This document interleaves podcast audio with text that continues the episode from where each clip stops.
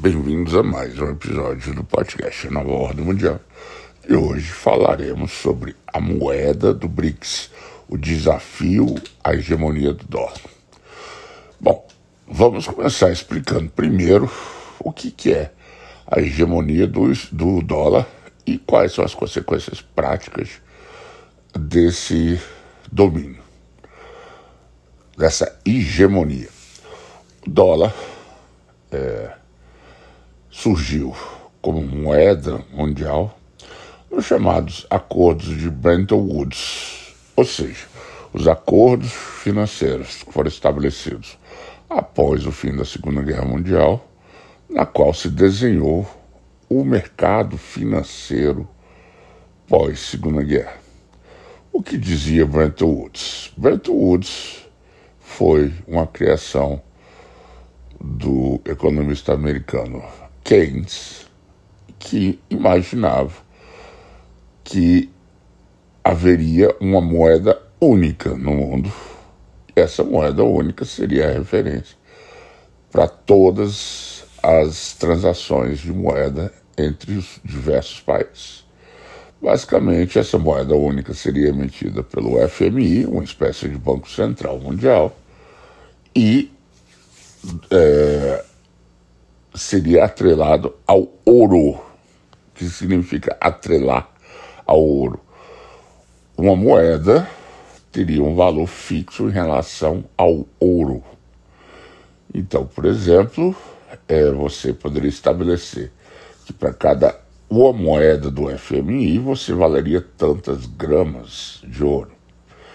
É, essa ideia não foi para frente, mas ela foi encampada pelos Estados Unidos que acabou propondo algo parecido. Só que em vez do, do, de uma moeda internacional, ela impôs o dólar como moeda mundial. E, para isso, os Estados Unidos se apoiaram no chamado padrão ouro, na qual o valor de do dólar era atrelado fisicamente a uma existência de ouro nos Estados Unidos para poder é, ser trocado caso alguém que possuísse dólares quisesse o metal em troca.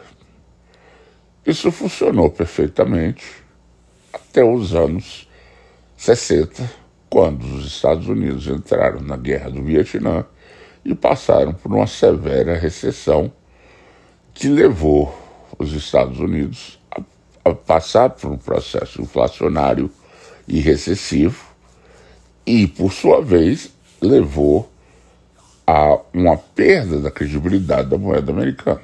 Então, o que começou a acontecer foi que os países que possuíam dólares, principalmente os que exportavam para os Estados Unidos e possuíam enormes superávites, como o Japão, a Alemanha, entre outros, começassem trocar esses dólares por ouro. O que foi acontecendo é que gradativamente isso foi diminuindo a quantidade de ouros nas reservas americanas e os Estados Unidos perigosamente chegaram perto, próximos de perder o, o, o, as suas reservas de ouro e com isso seria o fim do dólar. Em 1971, o então presidente Nixon, Richard Nixon, presidente americano, percebendo que poderia haver uma falência, uma insolvência do dólar, decretou o fim do padrão ouro. Ou seja, a partir de 71, o, o dólar deixou de ser conversível com ouro. A expectativa de muitos nos mercados era que o, o dólar simplesmente afundasse. Quando essa decisão ela foi tomada, ela foi tomada por, de, um, eh, de, um, eh, de uma forma temporária, porque muitos temiam justamente que o dólar pudesse deixar de ser dominante e fosse é, sofreu um processo inflacionário enorme. O que aconteceu foi que durante os, os anos 70, o início dos anos 70, os Estados Unidos começou a negociar o chamado petrodólar. Por que o petrodólar? O que, que isso significa? O petróleo era o item mais importado pelos Estados Unidos. Ou seja, o maior déficit dos Estados Unidos em termos de transação de moedas era com os países exportadores de petróleo. E desses, principalmente, a Arábia Saudita era o principal beneficiário das exportações. O que aconteceu? A Arábia Saudita assinou um acordo econômico com os Estados Unidos, na qual se comprometeu a reinvestir todos os dólares adquiridos a partir da venda do petróleo para os Estados Unidos na compra de dólares e títulos da dívida americana. Ou seja, os Estados Unidos encontraram uma forma extremamente elaborada de re retroalimentar o mercado sem criar inflação. Esse foi o grande segredo por trás do petrodólar porque normalmente a impressão de moeda leva à inflação. Só que, no caso, os Estados Unidos convenceram a Arábia Saudita a comprar os títulos da dívida americana, que essencialmente valiam nada, eram um pedaço de papel, continuam sendo um pedaço de papel, e, sem, e não gerava inflação. Apesar disso, houve nos anos 70 duas crises do petróleo, na qual os países eh, membros da OPEC aumentaram em 73 e depois em 79 o preço do petróleo de uma forma bem maior do que a média de mercado. Isso levou à, à recessão do início, do final dos anos 70 e início dos anos 80. Aqui no Brasil nós conhecemos esse período que é o final do governo militar, como um, o período de maior inflação na história do Brasil, e nós aqui sofremos as consequências gravíssimas dessa recessão, que levou anos para ser debelada. Algo que só foi acontecer no Brasil nos anos 90.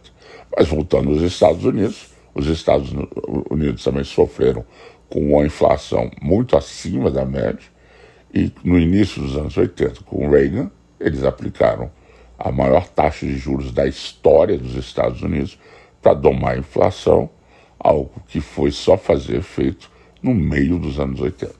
Mas voltando aos dias de hoje, o que, que tem toda essa história a ver com a moeda do BRICS? Desde os anos 80 para cá, aliás, desde a Segunda Guerra Mundial para cá, o dólar sempre foi a moeda a referência do mundo. E o que, que isso se traduz? Basicamente é como se todo mundo aceitasse o real, por exemplo, e todas as compras que fizéssemos no exterior pudessem, pudessem ser pagas em real. Se lembre que todas as importações pelo modelo atual são pagas em dólar, mesmo importações de países que não operam com dólar. Por exemplo, quando o Brasil compra hoje produtos da China, é obrigado a ter na sua reserva dólares para poder fazer o pagamento dessas importações. O mesmo se vale para a China quando ela importa produtos do Brasil e que, na, na contramão, compra dólar para pagar as importações para depois serem revertidos em real. Isso dá ao dólar o status de moeda, moeda corrente do mundo, ou seja, eles basicamente têm o direito, passaram a ter o direito de imprimir papel moeda sem nenhum tipo de laço por trás. Algo que os Estados Unidos vinham fazendo até a guerra do, da Ucrânia. A guerra da Ucrânia, que não vamos entrar nas discussões sobre mérito dela, mas ela marcou um grande é, uma grande mudança de atitude dos Estados Unidos em relação ao dólar e ao mercado financeiro que nunca acontecera antes. Os Estados Unidos, por meio das sanções que aplicou a Rússia fez duas coisas que assustaram o mundo. Primeiro, eles tomaram as reservas, ou seja, pegaram a poupança que a Rússia tinha depositada em instituições financeiras ocidentais e eufemisticamente congelou esse dinheiro. Traduzindo, o bom e velho roubo. Esse dinheiro foi roubado do governo russo sob o pretexto de sanções econômicas contra a guerra, algo que nunca aconteceu antes mesmo durante a Segunda Guerra Mundial com nenhum país.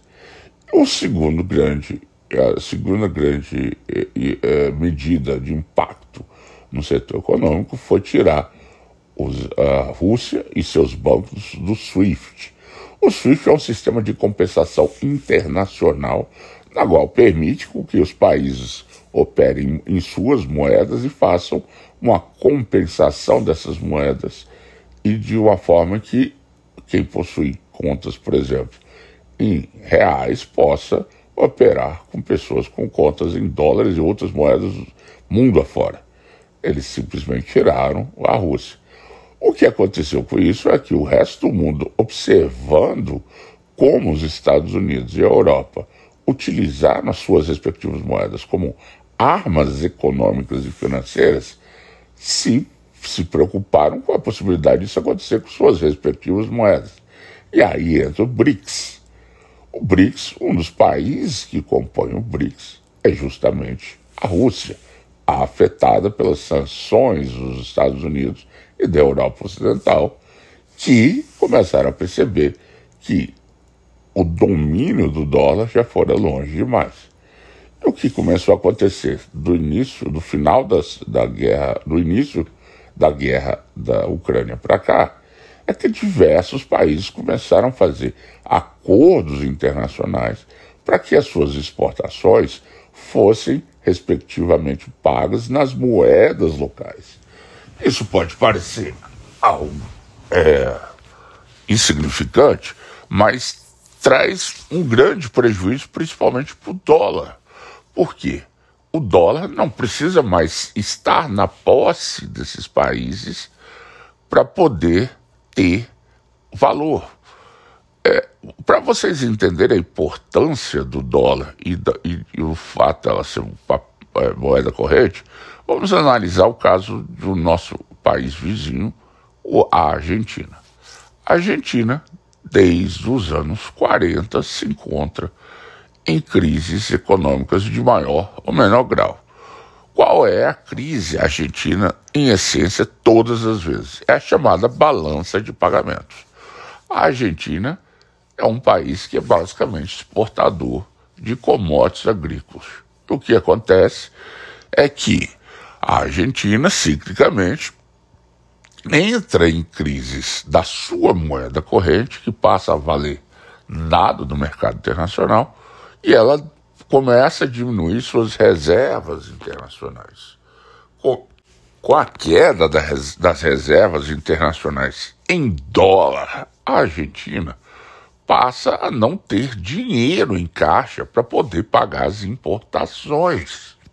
Então, o que acontece é que todas as vezes a Argentina precisa recorrer ao FMI, que é o instrumento de dominação financeira dos Estados Unidos para poder é, obter empréstimos para ajudar a pagar os interesses, ou seja, os juros da dívida argentina com bancos americanos e europeus. Ou seja, é o chamado ciclo da dívida. Os países são obrigados a manter é, moeda corrente forte, dólar ou euro, mas principalmente o dólar, para poder pagar exportações, mesmo com países, importações, desculpa, mesmo com países na qual não se opera em dólar. O que, que a Argentina fez recentemente? Ela fez um acordo com a China para que ela pudesse importar produtos da China, que é o principal exportador de produtos industriais para a Argentina, em yuan, ou seja, é renminbi, a moeda chinesa. Isso tira um mercado enorme do dólar e diminui a importância do dólar no mundo afora. Além de tudo, que é o pior, deixa o, o, dólar ser um mercado para ser absorvido. Ou seja, são menos países que estão se sujeitando a comprar o dólar. Isso você multiplica esse efeito o mundo inteiro. E é aí onde entra a moeda do BRICS.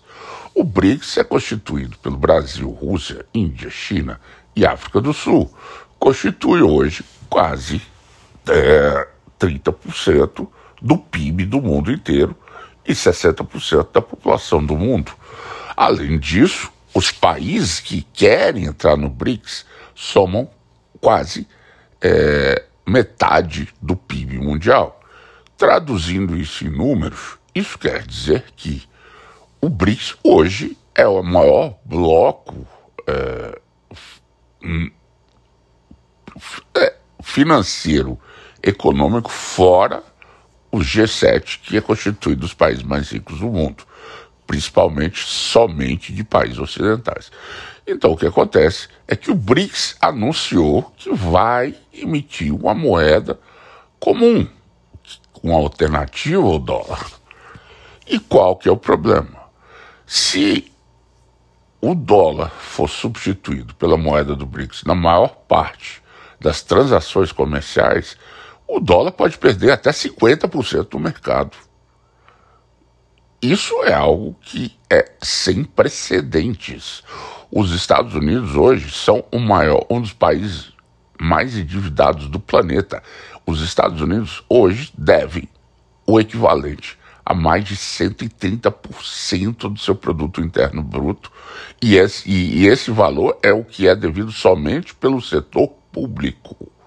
Não estamos aqui falando das dívidas acumuladas pelo setor privado, que são de múltiplos fatores mais altos do que o do setor público.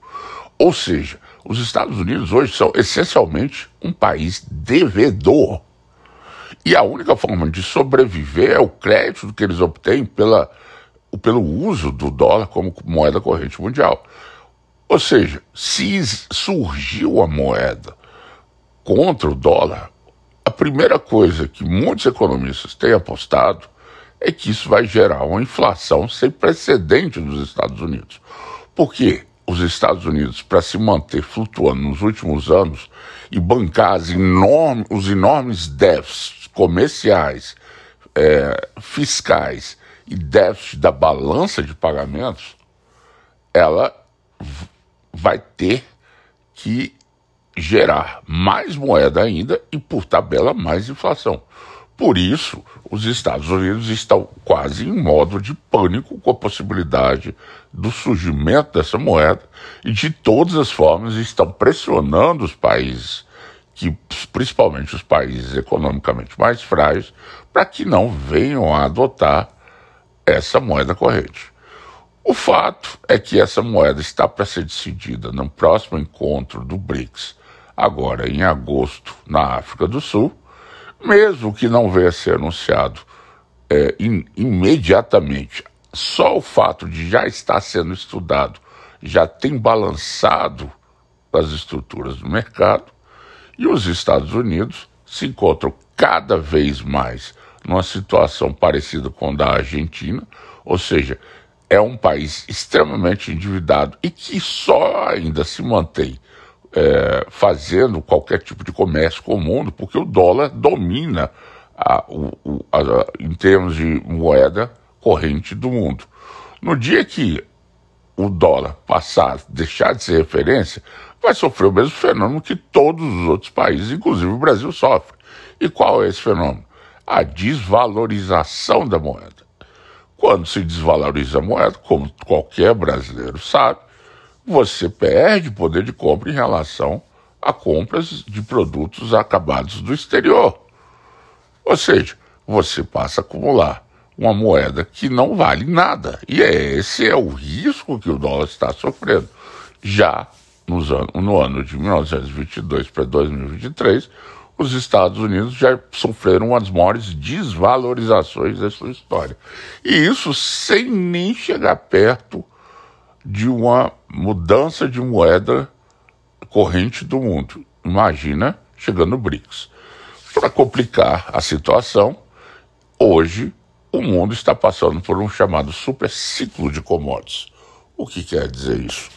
O mundo hoje é, produz menos matérias-primas é, de, de uma forma geral, matérias-primas minerais, energéticas e de alimentos, e isso encarece o custo de vida em todos os países do mundo.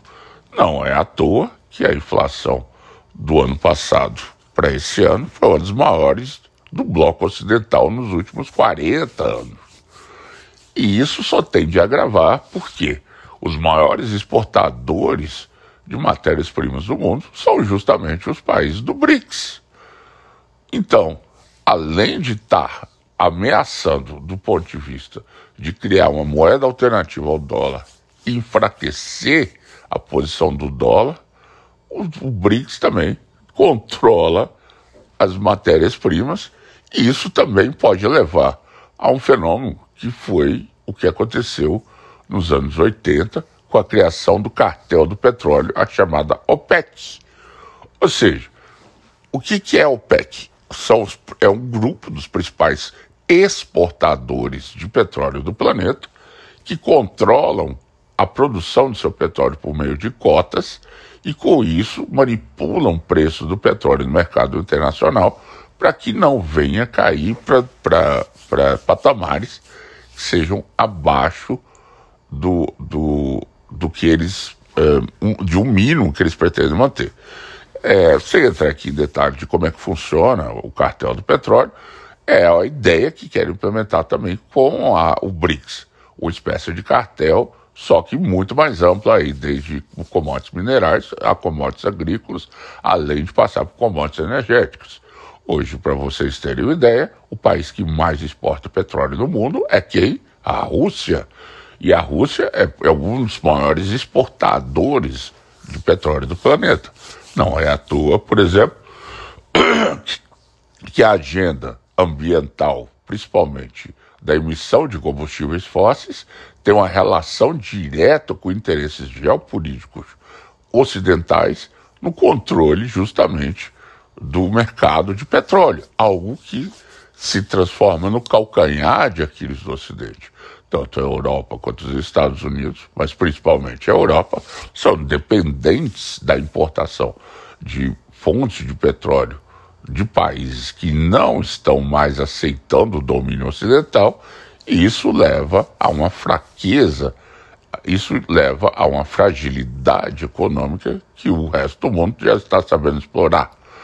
Ou seja, traduzindo historicamente, estamos vivendo uma era que pela primeira vez o mundo é, não ocidental, que foi explorado nos últimos 500 anos pelo colonialismo europeu e o colonialismo e o imperialismo americano, hoje está se unindo para justamente praticar o oposto ao que sofreram historicamente nos últimos anos.